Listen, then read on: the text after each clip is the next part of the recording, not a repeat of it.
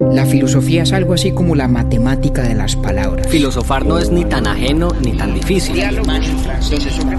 Un modo geométrico. Ahí tengo yo otra pregunta.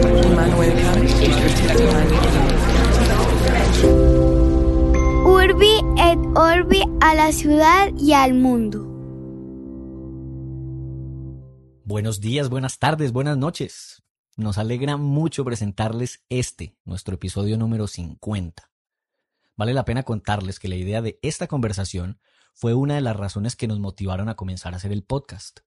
Pasaron dos años antes de que pudiéramos grabarla.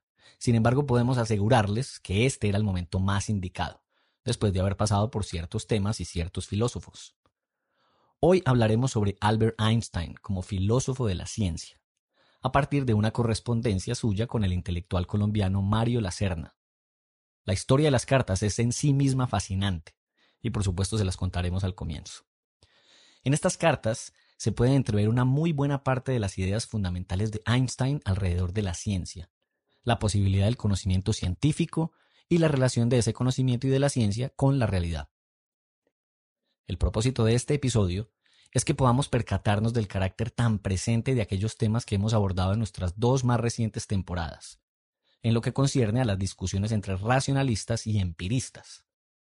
Locke, Berkeley y Hume de un lado, y Descartes, Spinoza y Leibniz del otro. Esta conversación la publicaremos en dos partes. La de hoy viene con una sección de saludos parroquiales más larga de lo usual, debido a nuestra prolongada ausencia. Si no les interesa el chisme y quieren entrar de una vez en materia, con que salten al minuto 8 aproximadamente se evitarán esa fatiga. Gracias a quienes, a pesar de nuestras largas pausas durante esta temporada, nos siguen esperando y nos siguen acompañando. Aquí hay podcast para rato. Hoy les presentamos Querido Einstein, parte 1.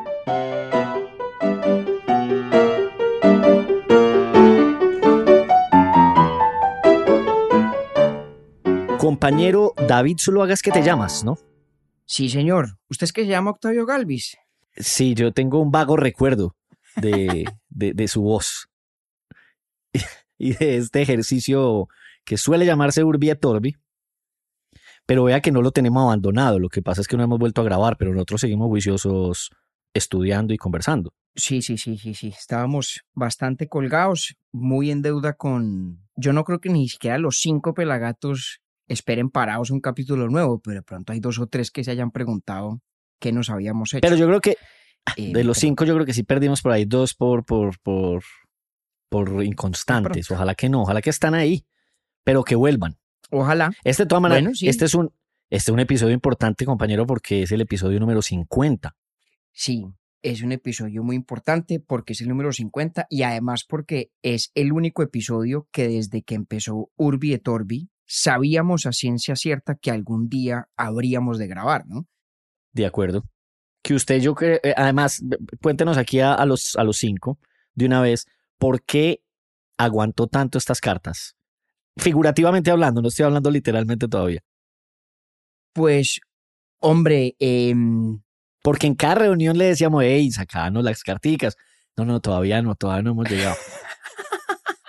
no, usted sabe que yo hay ciertas cosas a las que les tengo como pudor meterles el diente y me hacía falta como un cierto periodo de tiempo para revisar lecturas viejas y volver a leer las cartas de las que vamos a hablar hoy, hasta que nada, por fin en esta pausa eh, muy extensa en relación con nuestro episodio anterior, pues se me antojó que era la ocasión perfecta y dije, bueno, nada, al agua patos, ya 49 Total. capítulos adentro, si el 50 sale muy mal, ¿quién se va a dar cuenta? Nadie. Sí, no, ya que.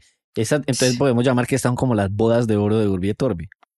¿Por qué no? Pues sí, pues sí, ¿Sí o la no? verdad es que sí, la verdad es que sí, La- total. La temporada no se ha, no se ha terminado, nos falta al menos un capítulo más.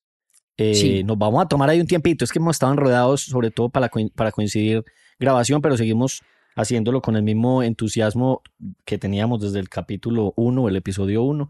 Y aquí estamos con este que es. Hay un podcast que le gusta mucho a nuestro productor Camilo Zuluaga. eh, y ellos siempre que arrancan los, los conductores de ese podcast, siempre cada nuevo episodio ellos dicen que este sí es el mejor episodio que han hecho hasta ese momento. Pero yo creo que este sí es, este es el de nosotros también. Que conste Al que esto lo estamos diciendo sin haberlo grabado, o sea, esto es pura no. expectativa suya. Pero no, yo, es que yo ya con el hecho de em, haber llegado por fin, em, ya para mí esto es eh, haber llegado a la meta, pues, de, de Pues- Albert Einstein, porque finalmente pues la gente sí sabe de qué estamos hablando, porque el, el título lo dice. Claro, claro, claro. Bueno, vamos a ver. hagamos, si- pues, si- Hagamos entonces primero, pues, sí, no, que- claro que lo vamos a lograr. Es más, de pronto hasta nos alargamos un poquito y miramos a ver qué hacemos. Pero como nos hemos demorado tanto eh, para volver, tenemos una lista eh, de izada de bandera Sí, señor. propuesta por su señoría. Entonces, ¿por qué no empezamos por ahí? Bueno, muy rápidamente porque son varias, pero me parece que todas muy, muy dignas de mención. Le voy a echar unos cuentos de algunos pelagatos que nos han escrito eh, en los últimos dos meses, tal vez. Primero, un cuento buenísimo. ¿Cómo le parece que Stefan Hossi, em, que es como su padre Miguel, muy fiel oyente de este podcast, me Sí. mandó hace como mes y medio un ensayo bellísimo narrando una cosa que le pasó a él que, pues yo, digamos, se la envidio, le envidio la experiencia. ¿Cómo le parece que Stefan estaba de paseo con un amigo por Suiza y un buen Sí. día, sin planearlo y sin darse cuenta, se encontraron con la tumba de don Jorge Luis Borges? Y este man se escribió un ensayo muy lindo contando esa experiencia, tuvo además la gentileza de compartírmelo y fruto de que lo hiciera, me puse yo a indagar un poquito sobre la tumba de Borges, que es algo críptica, algún día le hacemos un capítulo, y descubrí un libro buenísimo, parece, sobre la tumba de Borges que se llama Siete Guerreros Nortumbrios. Oiga, no sabe el camello para conseguir el libro, No solo, lo jodas. encont- no, solo lo encontré en Mercado Libre Argentina, que es tan complicado utilizar que yo no lo pude comprar porque me pedía cédula de ciudadanía argentina, pues documento nacional de identidad. Tuve Sí, que sí. pedirle a un amigo de mi hermano Esteban que pidiera el libro a la casa de la amiga de un amigo mío que vive en Nueva York, ¿Qué? de manera, ¿cómo le parece? De manera que el libro está en una casa en Buenos Aires de alguien a quien yo no conozco y que no tiene alguien. idea de que esto es para mí, esperando que en algún momento alguna persona me haga el enorme favor de traerse el librito en un vuelo de Buenos Aires a Nueva York. Pero muy agradecido con Estefan. Me va a tocar a mí entonces después escribir un ensayo contando cómo usted eh, por fin se encontró con el libro. Más o menos, así como, Esteban se está- encontró con la tumba de eh, Borges. Eh, Está buena esa izada de bandera. Un saludo Bueno. para Esteban y para, para su papá. Esa es una. Y para no alargarnos mucho eh, con la introducción, le hago rápidamente las otras. Segunda, apareció entre nuestros oyentes don Rodrigo Arboleda, a quien conocí yo hace muchísimos años cuando vivía todavía en Cambridge, Massachusetts. Muchísimos años, pues para mí, es decir, habrá cosa de, no sé, 12, 13, 14 años que lo conocí. Un colombiano eminentísimo que, que fue, entre otras cosas, la persona que lideró One Laptop per Child. Y don Una Rodrigo, que no, pues una maravilla y muy generosamente don Rodrigo me escribió eh, contando pues que había dado con el podcast, con usted y conmigo, que está feliz, entusiasmadísimo, volviendo a conectarse con la filosofía, cosa que no hacía desde sus años de estudiante de pregrado en MIT. eh, y pues estamos muy reconocidos con don Rodrigo pues por haber llegado, No, pues qué berraquera. porque le gusta y porque esté leyendo filosofía otra vez. Abrazo a Otro don Rodrigo. parecido. Abrazo a don Rodrigo. Otro parecido, eh, Octi. Juan Sebastián Triana, que parece que este Sí. podcast resultó ser el empujoncito, el centavo que faltaba para el peso para empezar su maestría en filosofía y me dice que está muy feliz con la maestría. Lo felicito Imagine a Juan usted, Sebastián, berraco que se metió a hacerlo. Tenemos a Andrés haciendo el pregrado en filosofía y a Sebastián haciendo la maestría. ¿Cómo le parece? ¿Cómo Ah. le parece? Y así que como aquí pasa de todo, me llegó también un mensaje de un paisano de Pensilvania Caldas, Juan Sebastián Aristizábal, que es casi vecino mío, vive en Buffalo, New York, compartimos estado, aunque Buffalo es muy lejos. Vea, Y desde Buffalo, el paisano Juan Sebastián nos está escuchando y mi querido me escribió también. hay Y que a- decirle que nos invite a comer alitas entonces. Ah, uy, uy, no, Octavio. ¿Qué? No, que es ese chiste tan flojo, hombre. No, no es ningún chiste. Usted no sabe que las alitas de Buffalo se llaman así porque se las inventaron allá. ¿De verdad? Claro. Ah, bueno, no, entonces me retracto. entonces me retracto, está bueno. No, no, Ese pero cuenta- totalmente. Ese cuenta como el dato inútil pero divertido. Y este sí me sorprendió. Bueno, entonces me lo vale como dato inútil pero divertido. Sí, las alitas de búfalo pues no son de búfalo, son de pollo. Sí, pero se se, lo llaman voy de búfalo porque se, lo, se las inventaron en Buffalo, New York. Entonces sí hay que decirle al que nos invite porque hay dos lugares que son buenísimos allá.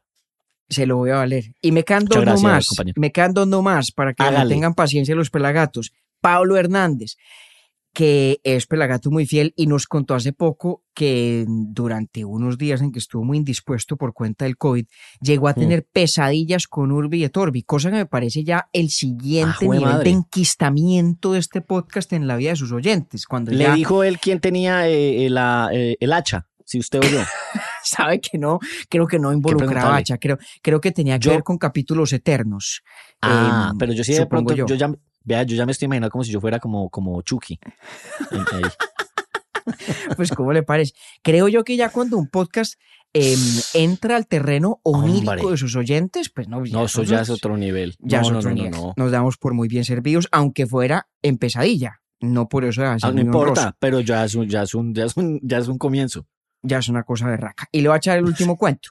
Hace cosa de un mes estuve yo en el encuentro de los 10 años de graduados de la universidad y entonces me fui con María Cristina para Harvard a encontrarme con los compañeros a los que no veía hacía muchos años. Y me he llevado Sí. yo la siguiente sorpresa.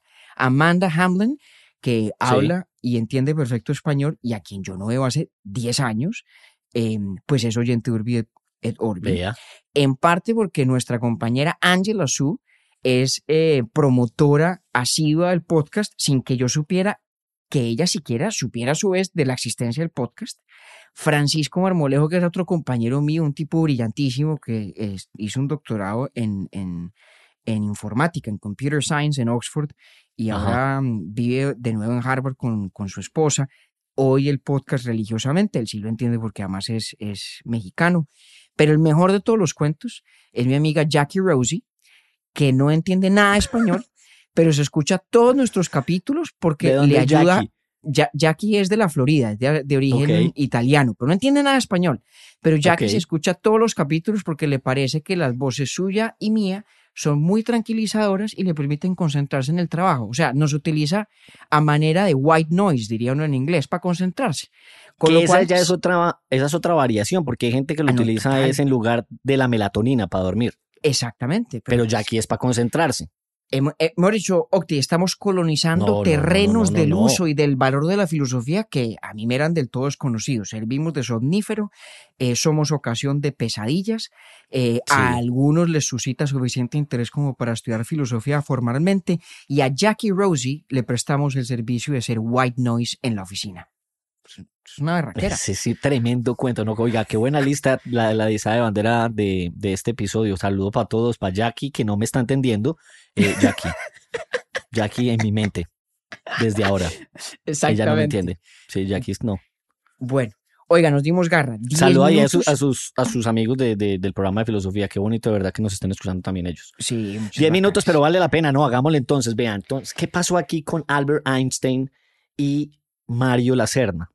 Bueno, mira, que hay dos cuentos. El primer cuento es el real, el de las cartas de las que vamos a hablar hoy, ya lo voy a echar. El Sí. otro cuento, mucho menos importante, es de cómo di yo con ellas. Eh, Ok. Cuando yo era, eh, cuando estaba en la universidad, cuando estaba haciendo mi pregrado, pasó por, por, por Harvard, como, como solían muchas personalidades, eh, Juan Mario Lacerna. Juan Mario Lacerna, en ese entonces, si la memoria no me falla, era todavía miembro de la Junta del Banco de la República de Colombia, era banquero central. Bueno, pero entonces, permatico. Eh, Juan Mario, hijo de Mario. hijo de Mario Lacerna. Ya, ya vamos a contar quién es Mario Lacerna. Entonces, pues yo por casualidad conocí a Juan Mario, nos sentamos a tomarnos un café, nos pusimos a conversar y nos fuimos a comer. Y nos tomamos, yo creo que ¿Lo llevó usted al- ¿Lo llevó al café Pamplona o no? Sí, obvio, claro. Ah, Mario claro. pasó por el Pamplona y en el Pamplona nos dio hambre y nos fuimos a un restaurante en Harvard Square que se llama Upstairs in the Square.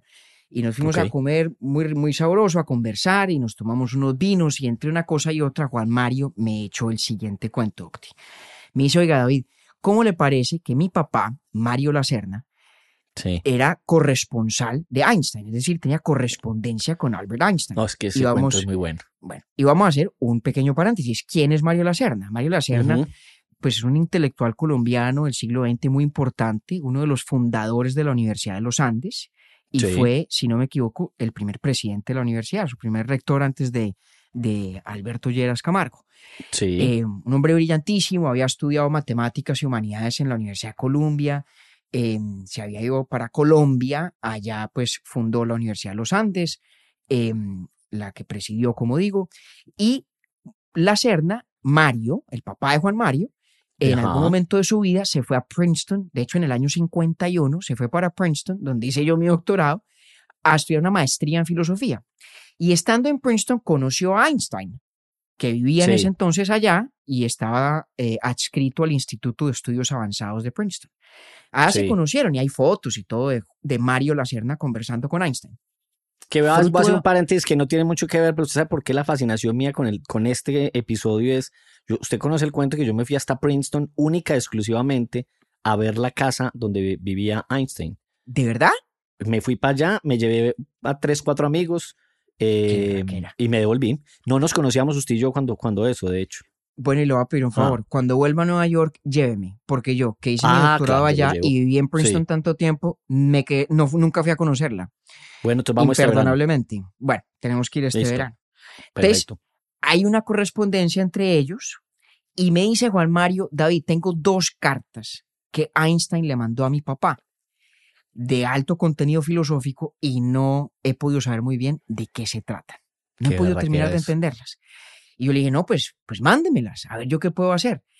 Para la época, yo de hecho estaba estudiando eh, mu- mucho Einstein, pues había tomado un curso con un gran historiador de la ciencia, que es profesor aún de, de Harvard, Peter Galison, sobre Sí. Einstein. Y le dije, bueno, de pronto alguna, alguna pista le puedo dar. Y me las Esto fue que como que 2011 por ahí. Esto habrá sido por ahí en el año 2011, correcto. Hmm. Y bueno, me mandó las cartas. Yo desde entonces las, las tengo, no las cartas físicamente, pero sí, Sí. digamos, imágenes escaneadas de las cartas, que entre otras, gracias a, a Sebastián Murgueitio, que es colombiano también y ahora va a ser profesor de filosofía de la ciencia en Purdue, Sebastián me ayudó a ubicarlas. Las cartas están hoy en posesión de, de un grupo de libreros que se llama el Manhattan Rare Books, pues la empresa, y me- supongo que están a la venta, no sé si en consignación o porque se las hayan comprado a la familia La Serna, pero pues están Sí. aquí en, en Nueva York y algún día alguien las comprará, no tengo ni idea cuánto vale. Pero entonces eso toca, ¿sabe qué? Des- a- decirle a, a Saúl Roll que nos ayude a, averiguar el Ah, completo. pues claro, Saúl, que es el librero. Bueno, y de pronto hacemos Ahí. una vaca con los cinco pelagatos a ver si nos hacemos a las cartas de Einstein a la Serna. O al menos la primera fotocopia. O po- por, lo menos, por lo Ahí. menos con eso nos contentamos. Pero es un cuentazo ese que Sebastián ayudó ahí a desenredar, que las cartas hoy ahora están a la venta en Nueva York. Exactamente, las tiene Sí. Manhattan Rare Books. Bueno, esas son, Bueno. eh, así fue, así yo con las cartas, así yo con las cartas. Em, y son las cartas sobre las que queríamos hacer capítulo desde el principio de este podcast, Octi, porque es que a mí la figura de Einstein me apasiona. Usted me ha oído mencionarlo varias Sí. veces. Y una de las razones por las cuales Einstein me fascina es porque, además de ser el colosal científico que fue, era un tipo de una profundidad filosófica eh, singular. Era, yo diría en derecho propio, un verdadero filósofo de la ciencia. Y estas dos cartas son fantásticas para entender la filosofía de la ciencia de Einstein. Entonces, pues además de esa eh, anécdota de cómo di yo con ellas, a través de Juan Mario Lacerna, quien tristemente falleció hace, hace unos pocos años y en cuyo honor también hacemos este episodio. Así es. Hace Además de esa años. anécdota, sí, hace seis años. Además de esa anécdota personalísima, pues me parecen fascinantes. Sí, Eh, claro. Porque en, en el universo amplísimo de las cosas que Einstein escribió sobre filosofía de la ciencia, estas dos breves cartas, de hecho, son un puerto de entrada idóneo para entender ese arco del pensamiento de Einstein sobre la relación entre la ciencia y la realidad, que además, como veremos, tiene todo que ver con muchas de las cosas que hemos hablado en, est- en esta temporada de Urbi et Orbi. Tiene mucho que ver con el lenguaje, de lo que hablamos sobre el idioma analítico de John Wilkins, el, el ensayo de Borges, tiene mucho que ver incluso con ese ensayo de Nietzsche que también mencionamos en ese contexto, el de la verdad y la mentira en un sentido extramoral, y tiene todo Sí. que ver con ese debate entre los empiristas y los racionalistas, como para que nuestros cinco pelagatos se den cuenta que estas cuestiones que parecen vetustas de otros siglos tienen, tienen toda la actualidad, pues la tenían Sí. plenamente en esta correspondencia entre la Sierna y Einstein.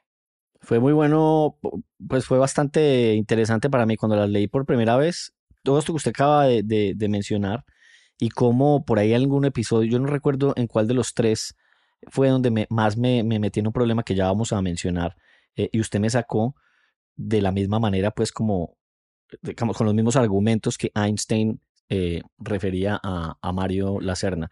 Le voy a, le voy a encimar un, un, dato adicional sobre Juan Mario Lacerna, eh, porque hay un proyecto bien serio para nombrar eh, el Museo Panóptico de Ibagué, que está recién restaurado y quedó espectacular, para que lleve su nombre. ¿Ah, sí? Esto, esto, esto es muy reciente. Y usted no se imagina la belleza de Panóptico que, que hay en Ibagué, pues ya abierto al público y demás. Lo tuve, tuve el privilegio de conocerlo en, en abril y es una maravilla. Y entonces ahí, el, ahí, está la idea pues de que lleve el nombre de Juan Mario, hijo con quien usted habló. Sí, sí, vale muchísimo la pena, totalmente. Bueno. Entonces, ¿por dónde vamos nosotros a agarrar esta, esta, esta iniciativa suya desde, desde el origen de Urbi Torbi? ¿Nos pues, echamos la leída de la carta o qué? ¿Cómo la cosa? Pues agarremos el toro por los cachos, por los cuernos. Entonces, mire, ya echamos el cuento mm, anecdótico, marginal, de mm. nula importancia para el resto del mundo, pero muy importante para mí de cómo di con estas cartas a través de Juan Mario. Entonces, hablemos de esta correspondencia.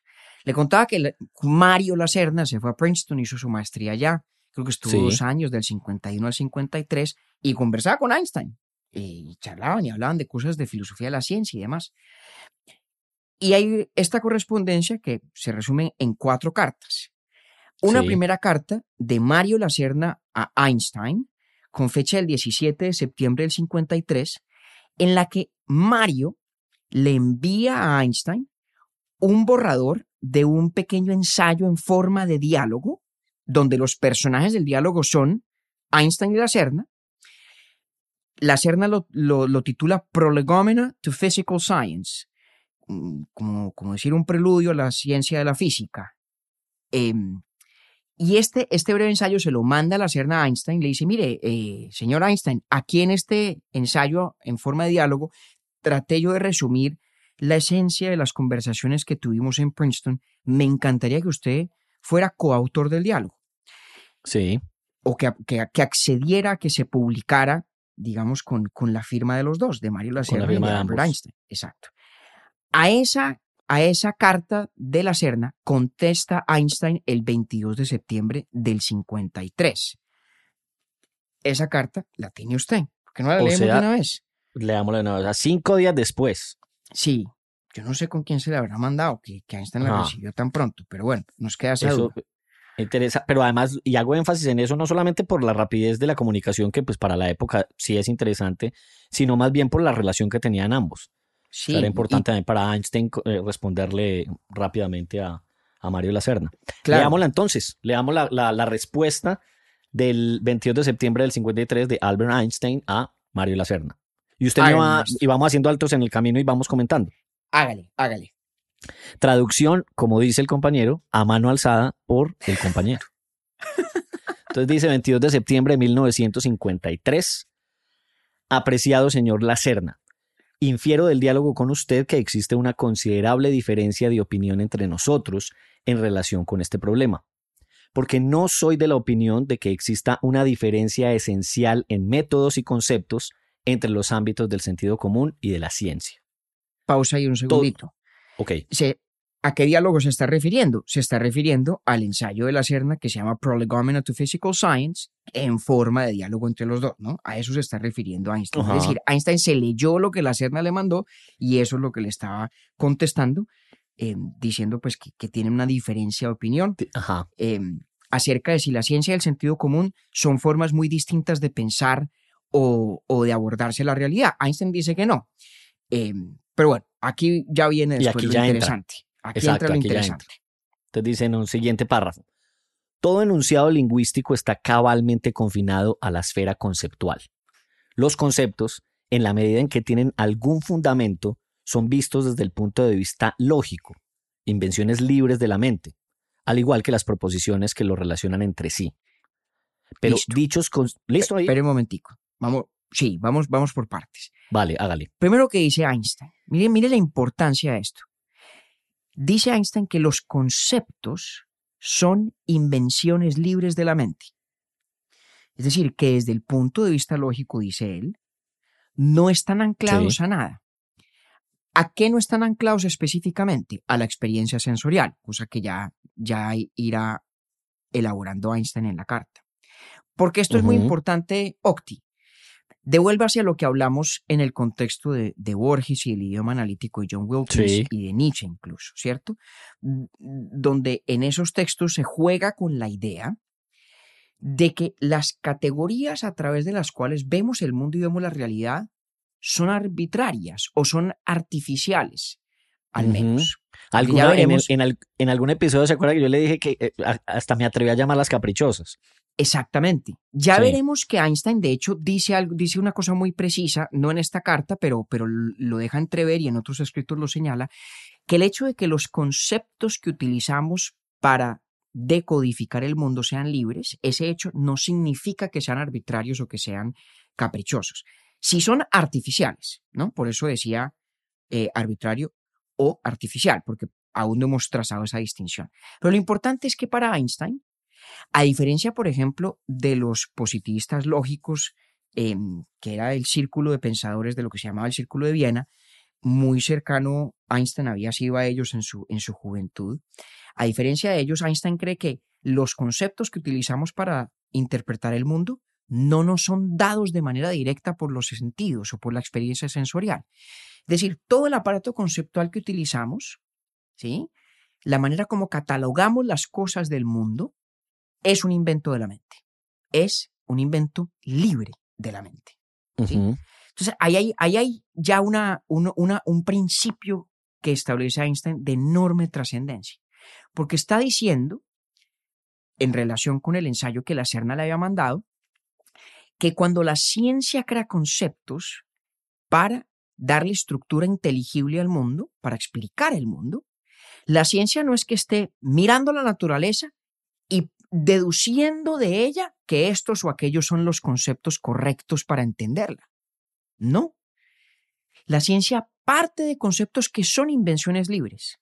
Eso es muy importante. Mire, tan radical era Einstein con este tema, con este, con esta, este punto de partida, Sí. que llegó a decir que los conceptos básicos de la relatividad general, de su propia teoría, eran, era perfectamente evidente que eran ficciones, inventos libres de la mente.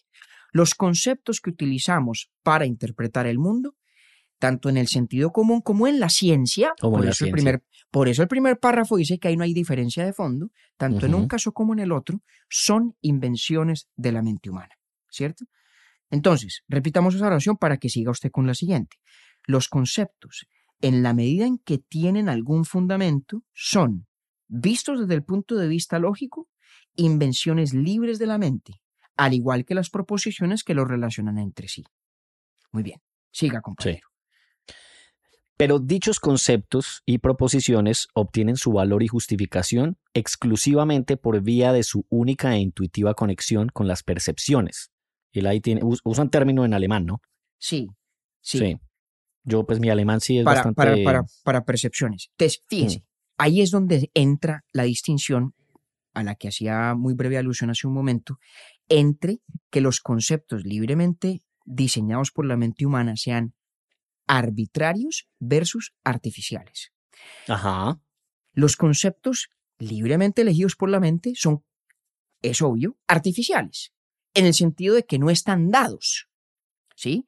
Nuestra experiencia sensorial del mundo no viene ya de sí estructurada en conceptos, digamos, eh, en términos de los cuales la naturaleza se codifique a sí misma. Los conceptos que nos permiten decodificar a la naturaleza son invención nuestra, son artificios, creaciones humanas, pero no son arbitrarios, porque fíjese, Ujú. si bien su fundamento es la, la actuación libre de la mente, dice Einstein acá muy claramente, su valor y su justificación Así es. depende de la relación con las experiencias sensoriales, con las percepciones. Es decir, Exclusivamente, además. exclusivamente, correcto. Yo me puedo inventar todos los conceptos que quiera, los que me vengan gana. Si esos conceptos no tienen una relación clara con la experiencia sensorial, pues son perfectamente inútiles y en últimas carentes de toda justificación. Eso es como si alguien se inventara una, una serie de categorías para, repito, decodificar el mundo, en virtud de las cuales no podemos hacer predicciones, no podemos establecer relaciones de causalidad, no podemos hacer nada con ellos. Bueno, pues son invenciones tan libres como cualquier otra, en ese sentido igualmente legítimas, entre comillas, pero carentes de sólida relación con la experiencia sensorial, son conceptos entonces inútiles e injustificados. Entonces, ¿qué hace la ciencia? Nos está aquí ya diciendo Einstein. La ciencia crea teorías sobre las relaciones entre conceptos, que a su vez son creaciones libres de la mente. Pero esos conceptos y esas relaciones, en el caso de la ciencia, se someten a la prueba de la experiencia. Y en la prueba de la experiencia encuentran su justificación y su utilidad. Entonces, ¿qué diría Einstein volviendo al ejemplo de la, de la relatividad general, ¿cierto? Por ejemplo, cuando, cuando, cuando habla de los campos gravitacionales para sustituir la fuerza oculta de la gravedad de la que hablaba Newton. Dice, ese concepto es una invención libre de la mente. Es, decía el propio, el propio Einstein, una ficción. Pero resulta que esa ficción, cuando vamos a, a cotejarla con la experiencia, tiene una relación clara e inteligible con lo que nos dicen los sentidos. Y además es una invención que nos permite formular predicciones que nos permite hacer aseveraciones sobre relaciones de causalidad. Es una, es una invención conceptual perfectamente útil, perfectamente justificada. Entonces, lo que le da valor a los conceptos de la ciencia y a sus teorías no es el hecho de que estén ya inscritos en el, el libro de la naturaleza, por así llamarlo, ¿cierto? Para usar una imagen que además es de Galileo. No es que estén ya allí inscritos y nosotros simplemente hagamos un esfuerzo por leerlos sino que, siendo nuestras invenciones, se exponen a la convalidación de la experiencia sensorial. Entonces, los conceptos los inventa la mente, pero no son arbitrarios, a pesar de ser artificiales, porque su uso y su justificación depende de la experiencia sensorial. Sensorial. Ahora, siga con la siguiente oración, Octi. Entonces luego dice él, No existe una manera lógica de deducir conceptos y proposiciones a partir de nuestras experiencias, brutas o razas, entre paréntesis, inducción. Exacto. Que la palabra que, usa, que usa Einstein para describir ahí las percepciones es crude, ¿cierto? Entonces, imaginémonos lo siguiente, imaginémonos lo siguiente, Octi. Imagínese una persona humana que a lo mejor no tenga uso del lenguaje, una persona que no tenga, en gracia y discusión, conceptos en su mente. ¿sí? Usted y yo ya tenemos conceptos, como todos nuestros pelagatos. Tenemos el concepto de, árbol, de piedra, de flor, de nube, ¿cierto? Entonces, cuando salimos a un parque, abrimos los ojos, ¿sí? En realidad, lo que impacta la retina son una cantidad, digamos, eh, no infinita, pero, pero eh, numerosísima de puntos luminosos que percibimos como de cierto color, de un color u otro. Sí. Y nuestra mente, que ya tiene en sí, digamos, estos conceptos de árbol, flor, piedra, nube, coge, podríamos decir, estos pequeños puntos de luz y de color y los, los junta. Y dice, ah, este, este, este cúmulo de puntos luminosos y de color es un árbol a que este otro punto es una flor o esta colección de puntos, aquella otra colección es una piedra, ¿cierto? Lo que dice Einstein es que si nos imaginamos una persona que carezca de todos esos conceptos, esas meras impresiones sensoriales, esos punticos de color, ¿sí? Esos píxeles, podríamos decir, que impactan la retina, no vienen de sí con una estructura conceptual, no vienen ya en el paquete de piedra o en el paquete de flor o en el paquete de árbol. ¿Correcto? Correcto.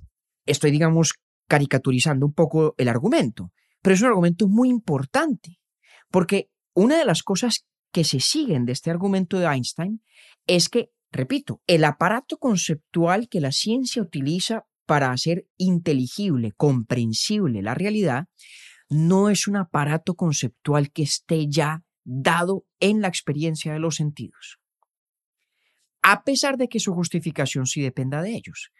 Y dice Einstein, al usar la palabra inducción entre paréntesis, lo que está queriendo cuestionar nuevamente es a los empiristas lógicos, algún día hacemos un capítulo sobre ellos, para quienes los conceptos, o para algunos de los cuales los conceptos que utiliza la ciencia, sí pueden inferirse directamente de las experiencias sensoriales. Fíjese esto tan importante, Octi. ¿Se acuerda que cuando hablamos de los empiristas, de Locke, de Hume, de Berkeley, decíamos que para el empirismo el principio esencial de toda posibilidad de conocimiento es que su fundamento último está en los sentidos, en la experiencia sensorial, ¿cierto? Sí. Aquí Einstein está, digamos, proponiéndonos un empirismo modulado, diría yo. Es un empirismo en el sentido de que la justificación de los conceptos y de las teorías sigue conservando relación con la experiencia sensorial, ¿cierto? Nos acaba de decir, aunque los conceptos son invención libre de la mente, su uso y justificación depende de la relación que tienen los conceptos con la experiencia sensorial, ¿cierto? Sí. Entonces podríamos decir que es un empirismo justificatorio.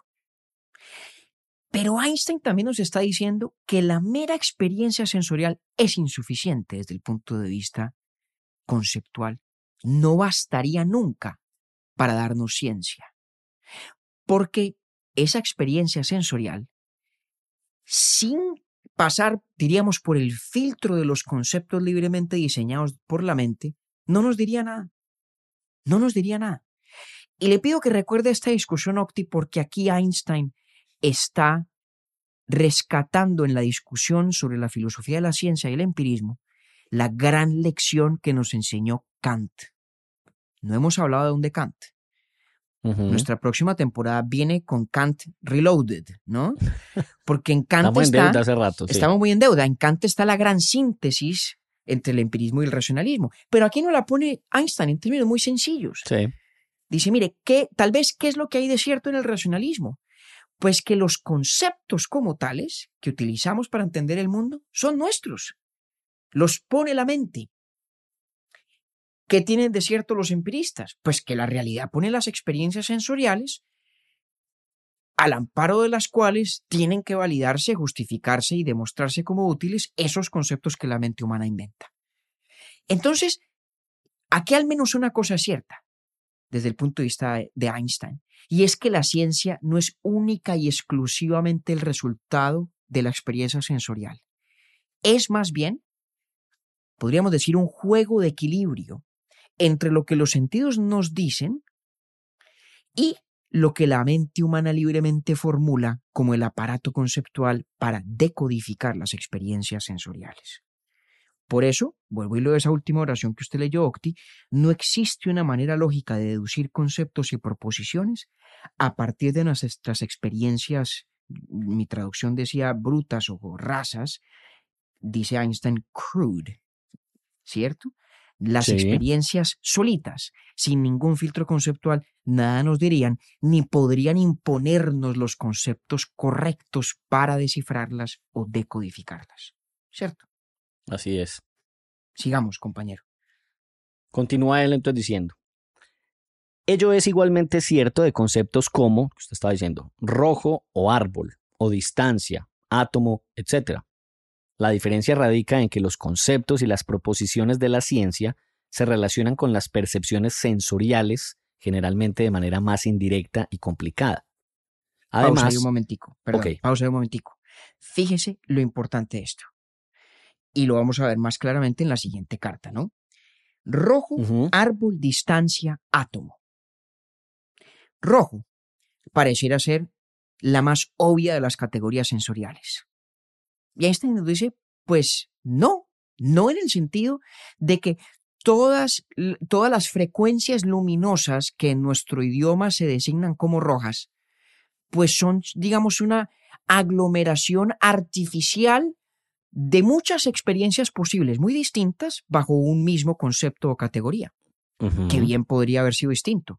Vuelve y juega un ejemplo muy famoso al que creo que aludimos en el capítulo sobre el idioma analítico de John Wilkins, ¿cierto? de los, de los em, creo que son los esquimales tal vez, que tienen un sinnúmero de vocablos para designar diferentes versiones del blanco, ¿no? O diferentes, eh, dirían en inglés, shades of white, ¿sí? Nosotros usamos la palabra blanco. Sí, exacto. Y Nosotros usamos la palabra blanco, ya. Pero resulta que para, para esas comunidades, pues hay muchos blancos distintos. Es un Ajá. ejemplo perfecto de cómo diferentes artificios conceptuales catalogan la experiencia sensorial de manera diferente. Rojo, nos puede parecer lo más básico del mundo, ahí ya hay una invención libre de la mente. Árbol, bueno, ya habíamos puesto ese ejemplo, digamos un Ujú. poco más fácil, más, más, más sencillo de asimilar, pero luego dice Einstein, distancia, Distancia. átomo. Mire qué importante. Dos conceptos que parecerían ser de lo más objetivo, de lo más fundamental posible en nuestro andamiaje intelectual, en nuestro em, set de conceptos a través de los cuales entendemos el mundo. Y dice Einstein, esos también son invenciones. Esos también. Esos también son invenciones. El de la distancia sí que lo es, además en virtud de la teoría de la relatividad, ¿no? No vamos a entrarnos en ese detalle, pero una de las conclusiones de la teoría de la relatividad es que al no haber ni tiempo absoluto ni espacio absoluto, no hay por lo tanto ni simultaneidad objetiva, ni distancia o longitud objetiva y absoluta tampoco. ¿no? Pero bueno, no lo vamos a meter en ese, Mm. en ese meollo ya muy técnico de la, de la física de Einstein. Pero lo importante aquí es que hasta la más básica de las categorías de la ciencia es una ficción. Una ficción no arbitraria, repito. ¿cierto? Ahí se conserva lo que de cierto hay en el empirismo. Si el concepto de átomo no nos sirviera como nos sirve para desentrañar tantos secretos de la naturaleza, pues habría que desecharlo. Pero se desecharía, esto es lo importante, Octi, no por ser un concepto inventado por nosotros, que todos lo son, sino por haber, digamos, fallado la prueba de la experiencia, la prueba empírica. Ahí es donde nacen y mueren los conceptos de la ciencia, De no en el hecho de que ellos en sí mismos nos los regale la experiencia sensorial, que en efecto, como dice Einstein, no nos regala ninguno.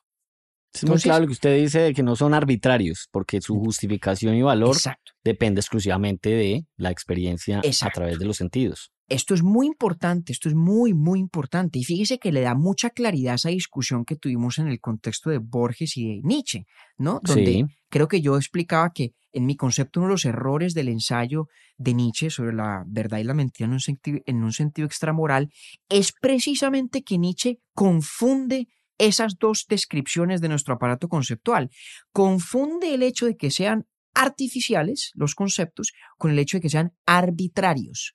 Y son dos cosas muy distintas.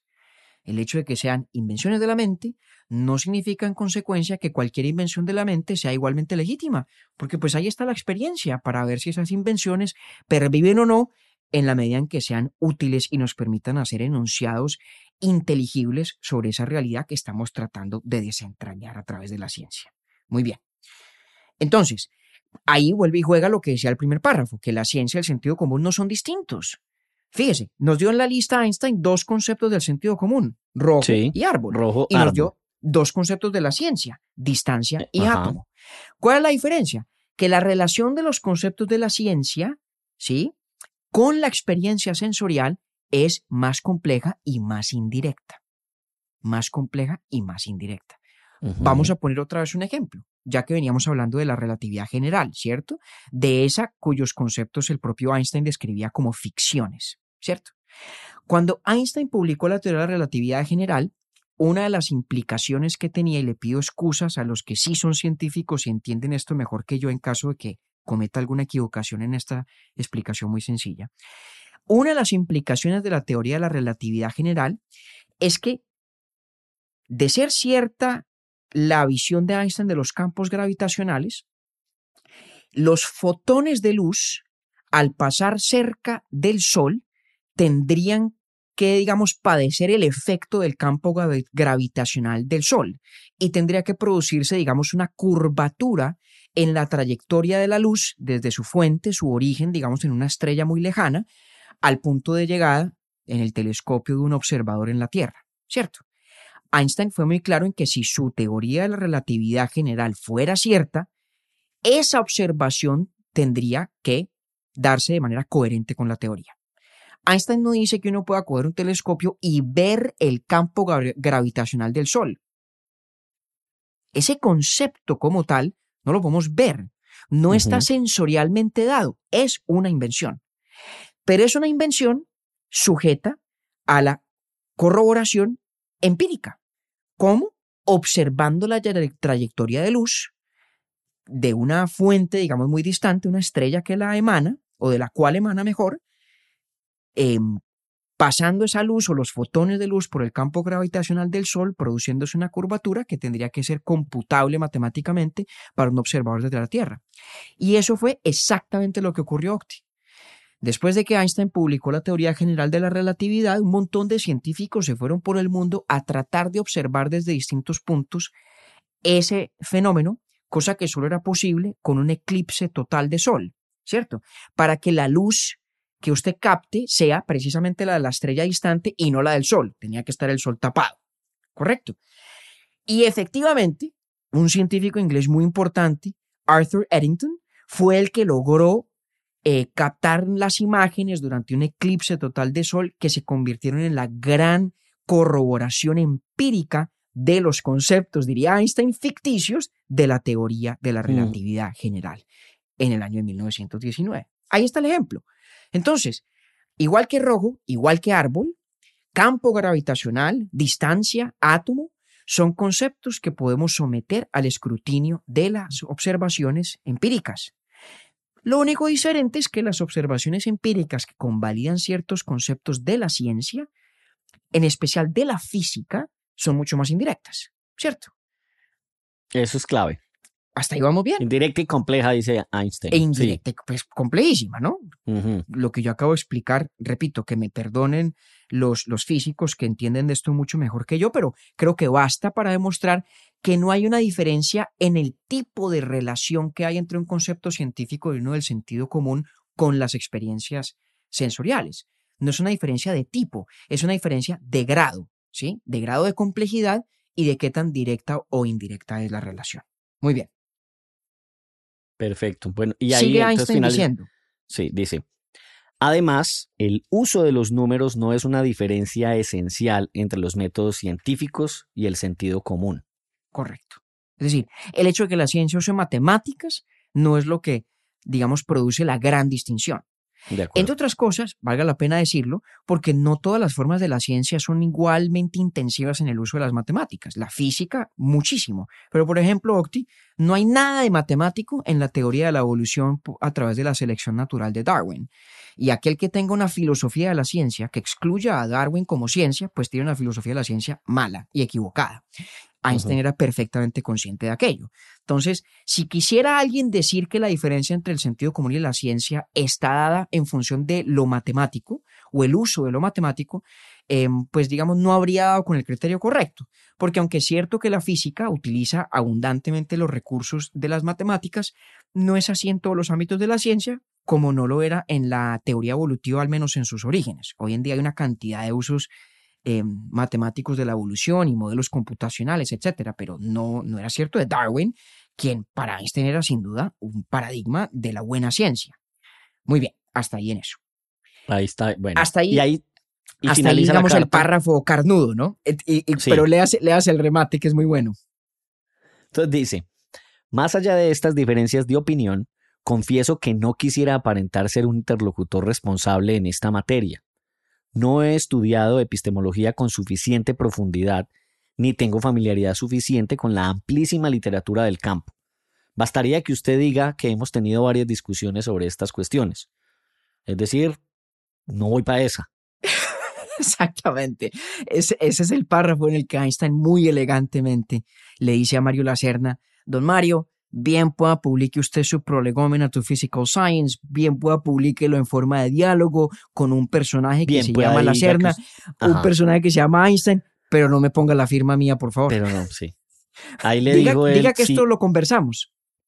hablando de números, le dijo, si sabe contar, no cuente conmigo. Exactamente.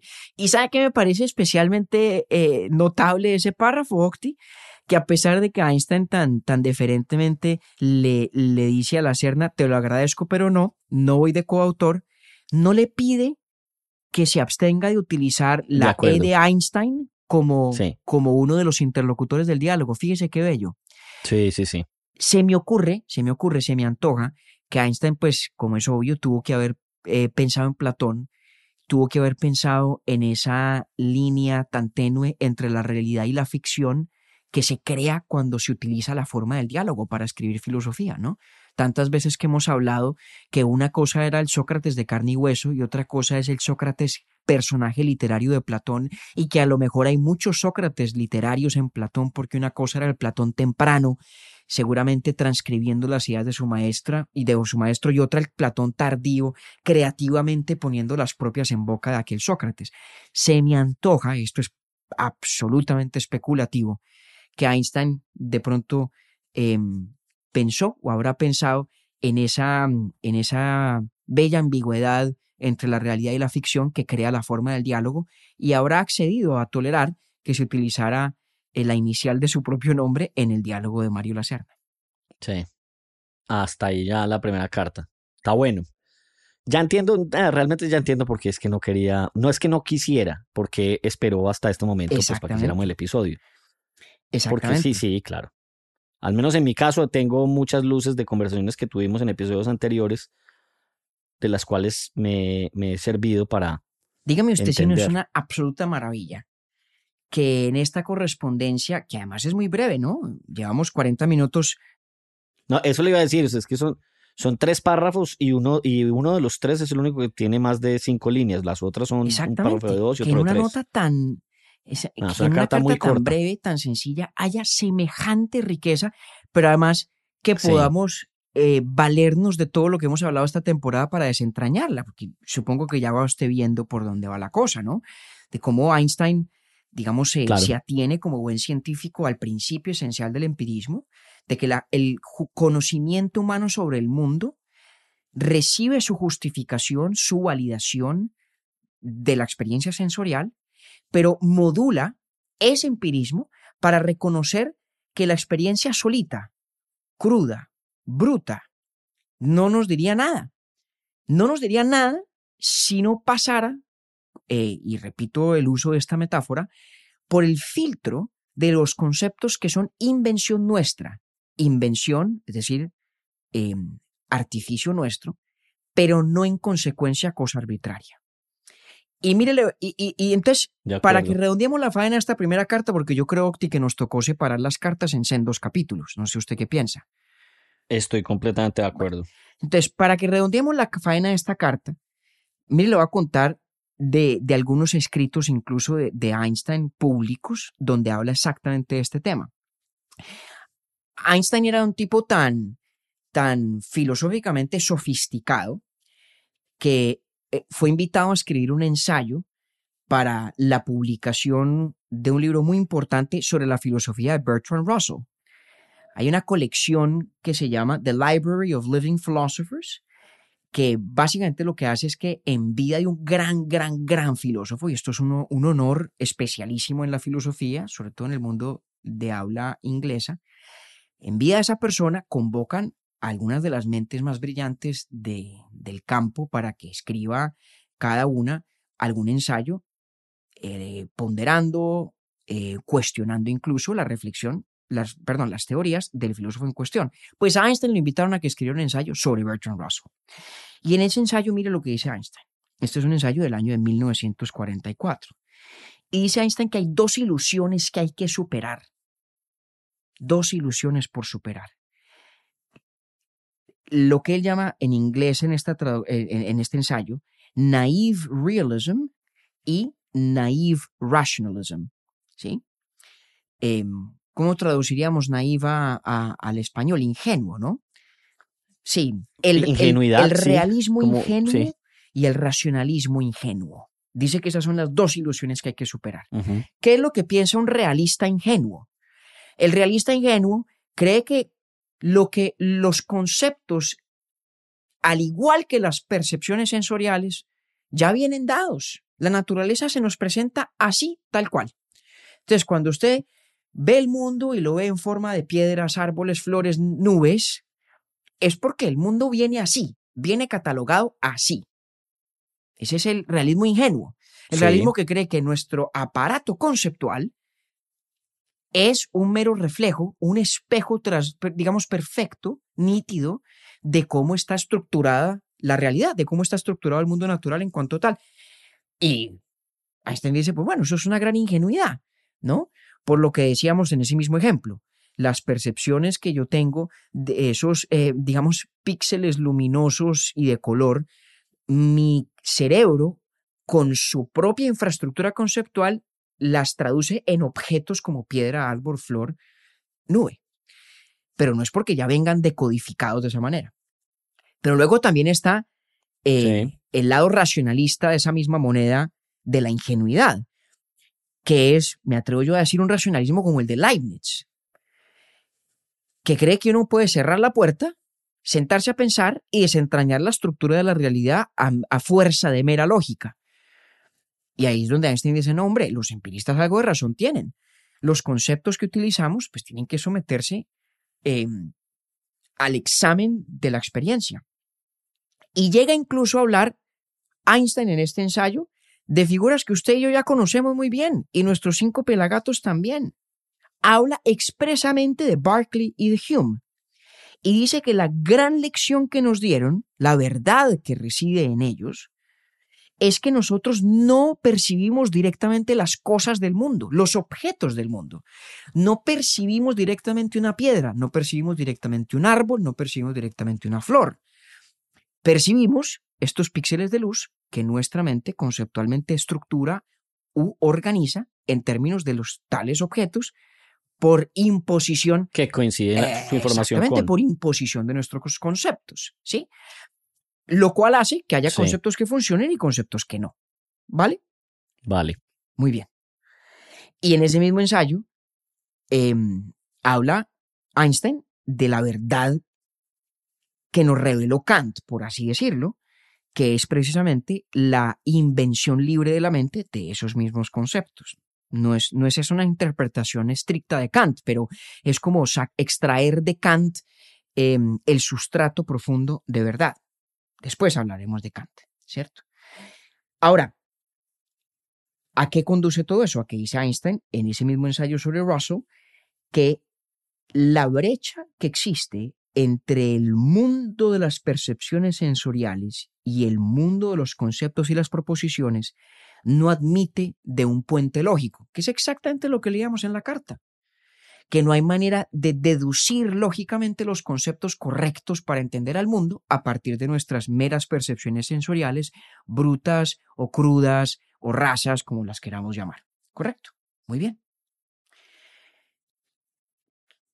Lo otro que dice Einstein en, esta, en este ensayo sobre Russell, que es muy importante, vamos a ver para entender su segunda carta a Mario Lacerna, es que, perfecto, si nuestros sistemas conceptuales, nuestras teorías científicas e incluso las teorías implícitas en el sentido común son invenciones libres de la mente, pero a la vez se someten al, al, test de la experiencia, pues bueno, ¿en qué reside la validez de esos aparatos conceptuales, de esas teorías? ¿Qué los hace a unas, a unas teorías válidas y a otras no?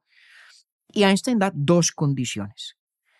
La primera ya la vimos en esta carta y es que tenga una conexión firme, inteligible, no arbitraria, no accidental, no caprichosa con nuestra experiencia sensorial, ¿cierto?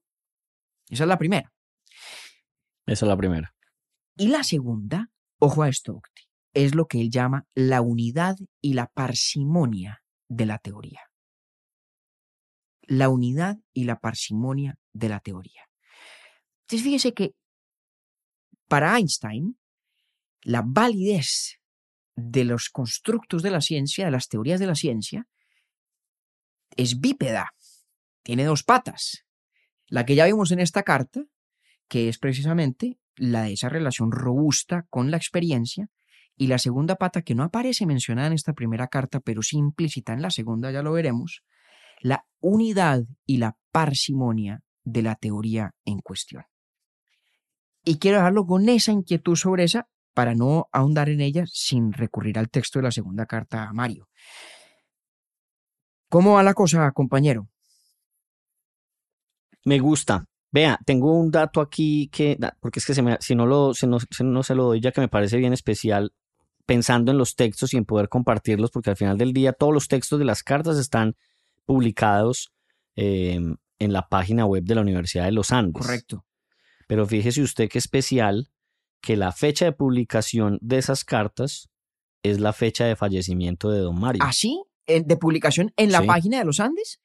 En la página. Vea usted, sí, qué sí. bonito, qué bonito homenaje a don Mario Lacerna. Qué bello homenaje. Sí, sí, sí. Me acabo de dar cuenta me pareció bien bonito. 16 de julio de Ah, 2013. caramba, que fíjese fue usted. cuando él falleció en, en Ibagué. Fíjese usted. Ese, ese link, pues me imagino que lo podemos poner sin. Claro que sí, compartiremos todo este material y sobre todo a los pelagatos que reciben nuestro boletín, nuestro newsletter, pues ahí les haremos llegar todos los materiales que sean de interés sobre, sobre esta materia. Yo no sé pues quién más coincida conmigo en esta sensación. eh, y es que cuando, claro, cuando Albert Einstein le está diciendo a uno que ahí no hay diferencia en los conceptos y no separa el sentido común del oficio científico, pues para mí eso fue revelador. Claro, Porque pues desde, de- desde la orilla no formada como la mía, pues uno asume totalmente lo contrario.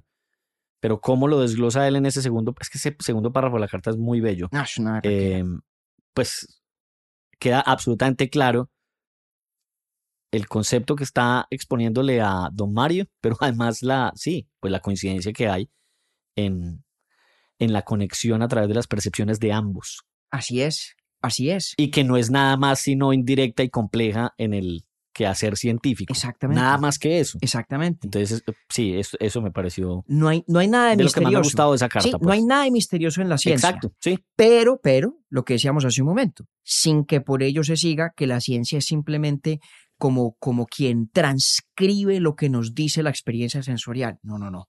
Es un proceso De más acuerdo. complejo. No, eso ya, no. Es, es, es una auténtica, diríamos, codificación y luego decodificación, ¿no? Hay una codificación de la experiencia sensorial en términos de nuestro aparato conceptual y luego el uso de ese aparato conceptual con la convalidación que le dé la experiencia para decodificar la experiencia del mundo natural. Es una maravilla. No, pues es que fíjese usted cu- cuál es el proceso de codificación que usted tiene que tener para los conceptos rojo árbol versus distancia y átomo, que son los que él menciona en la carta. Claro. Les dice que es lo mismo. Ah. Unos son más cercanos, más familiares, más obvios, otros más distantes, pero Y dice que otros son mismo. más indirectos. y- pero dice que es en esencia lo mismo. Todos ficciones no arbitrarias, pero sí creaciones libres de la mente, sometidas al rigor de la experiencia. Vea que este, este ejercicio o esta correspondencia más bien eh, fue suficiente para dos, dos episodios. Usted en algún momento lo, lo, Lo ameritaba, Lo dudó. lo ameritaba. pero por supuesto. Bueno. Entonces nos vamos para el, siguiente. Nos vamos para el siguiente. Dejemos hasta aquí esta primera Entonces, que, carta. que rueden los créditos. Que rueden los, que créditos, rueden los créditos. Y ya nos vemos usted y yo en unos Tengo ganas yo como de, ¿sabe que tengo yo ganas como de, de, de institucionalizar al final de- del episodio de aquí en adelante? Vamos a ver si, si, si lo hago. Un saludo a Jackie Rosie Un saludo a Jackie Rosie y a Shakira, no la, no la olvide, hombre, no la y olvide. a Shakira, hombre. es más, Shakira. deberíamos vincularlas como es lógico, Shakira. Si no le apetece escuchar los capítulos por la sustancia, pues no descarte el utilizarlos a la manera de Jackie, como white noise para concentrarse en otros menesteres. Y, le, y, le- y- y se la va a complementar con el tema, pues, en cuestión de esta primera carta. Y es que, Shakira, si usted nos escucha y no quiere que los otros pelagatos se den cuenta, mándenos un mensaje directo y ya con eso es suficiente. Nosotros no decimos que usted no escucha. Bueno, Así como le dijo huepucha, Don Albert Einstein a, a Don Mario. es que es por eso. Octavio. And thus we've come full circle, ¿no? bueno, hasta ahí. ¿Nos vemos en un rato o qué? Bueno, nos vemos en un rato. Urbi et Orbi es producido por Bielo Media, con la música original de Felipe Durán, la coordinación general de Camilo Zuluaga y la dirección creativa de María Cristina Pimiento. Agradecemos especialmente a Luchi y Titín por la voz del cabezote y nuestro logo. Nosotros somos David Zuluaga y Octavio Galvis. Feliz día, feliz tarde o feliz noche.